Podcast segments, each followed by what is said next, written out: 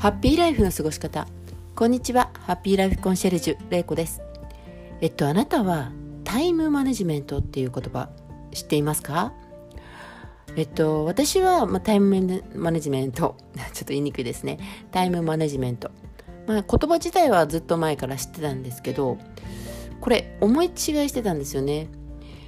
えっと、実はね昨日コーチングセミナーでタイムマネジメントについて学んだんですけれども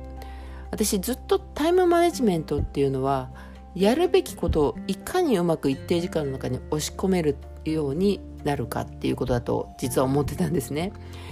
だけどこう学んでいくうちに実はタイムマネジメントっていうのは自分の時間をいかに第二領域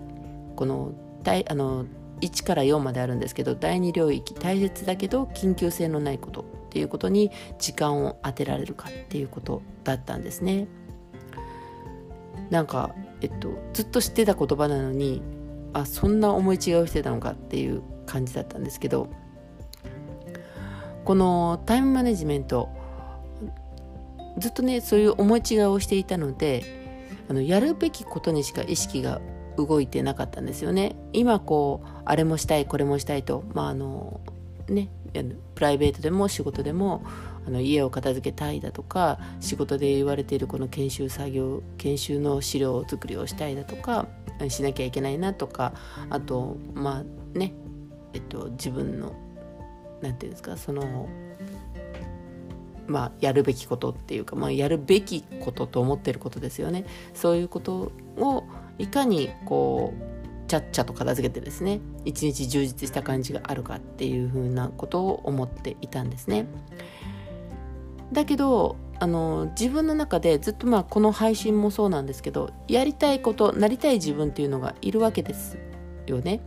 でそれはまああの一応ね期限は区切ってはいますけどやっぱりその緊急性というものに関して言えば今日明日必要なものにあの対してというか今日明日、まあ、この家がね片付いてないだとか資料が必要になるだとかそういうこう目に見えてこう自分がこう悶々とするっていうかねあやらなきゃなとかやってないなっていうそこの先延ばし感みたいなのがそうやっぱり感じるね。第一領域というところ緊急性あの重要かつ緊急性があるところにこう意識がいっているとどうしても第二領域っていうところには意識がいかなくってでなりたい自分とかやりたいこととかある割にはなかなかそこに行きつけないっていうことなんですよね。でねこのセミナーを聞いてて思ったのがタイムマネジメントタイムマネジメントって、まあ、いくつになっても大事だなって思ったんですよね。あのでもうねなりたい自分になれてないのはもうこのせいかっていう感じがもうすごくしたんですけど実はですねこのタイムマネジメントあの今もお伝えしたみたいに第二領域っていうことなんですよ。で第二領域は、えっと、緊急性はないけれどえっと、緊急性がない大事なことっていうことですねこの緊急性がない大事なことってねやっぱり幸せな人生を生きていこうと思ったらとっても大事な領域であのまあねずっと仕事人間でいて実は最後の時になって家族とコミュニケーションが取れてると思っていたのに取れていなかったっていうふうに感じる方だとかあともうねこの胃が痛いとかどこか痛いっていうものをずっと感じていたけれども仕事に追われていてついついあの健康診断であの要検査なんていうのが出てもわざわざ病院に行くという時間が取れなかった。休みの日はこの仕事で疲れた体を癒すダラダラダラダラというか癒すのにこうゆっくりしてたいだとかあとまあね仕事でいつも子供と遊べないので子供のことをと遊ぶ方を優先してばかりいただとかね。まあ自分のことをねあの顧みるというよりもそっちの家族まあねこれのこの人の場合はコミュニケーションですね。それは取ってるんだけれども自分の体をないがしろにしてたというようなこと。ですよねそういうことをしているとこの第二領域緊急性はないけれども大事なことにはいつまでたっても手がつけられないっていうことなんですよ。ででもねこの幸せな人生にはここに手をつけないと幸せな人生っていうものは手に入れることができないと思うんですよね。いざその場面になって病気になったりだとかあのコミュニケーションが取れてなくって仕事を辞めた後に家族とのこの絆にこうギギクシャクしたものを感じるだとかいうっていうのはやっぱりその時になったらあのもう取り返しがつかないことに片足突っ込んでるみたいな時が多いのでやっぱりね余裕のある間に第二領域というものは自分で見つけ見てそれに対処していく必要があるのかなって思うんですよね。うんまあね、自分のこの一日の時間の中、まあ、みんな24時間って持っているわけですけれどもこの中で、まあ、仕事だとかあの家族がねたくさんいて家事をするだとか、まあ、あの自分のこと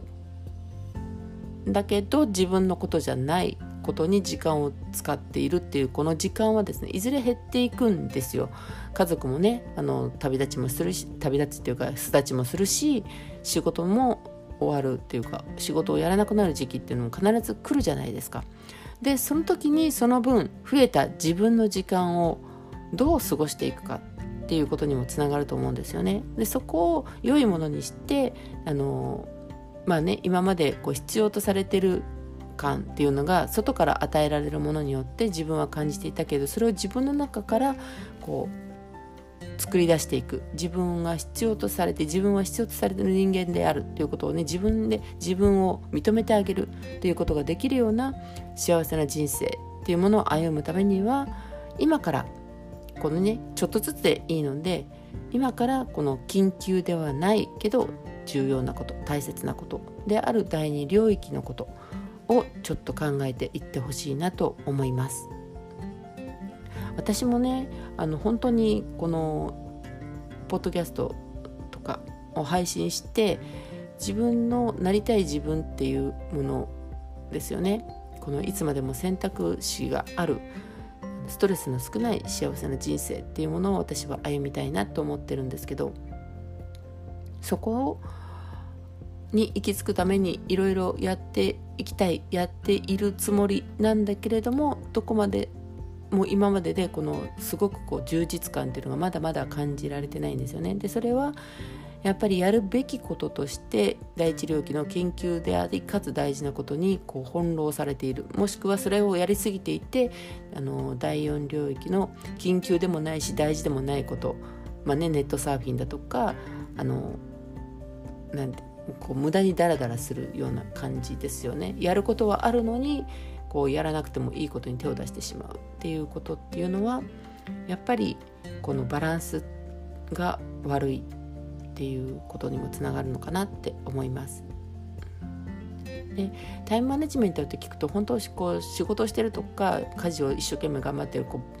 うなんかやることがねすごくたくさんある人にだけ大事なことっていうふうに考えられがちだと思うんですけど実はタイムマネジメントっていうのはいくつになっても大事っていうこと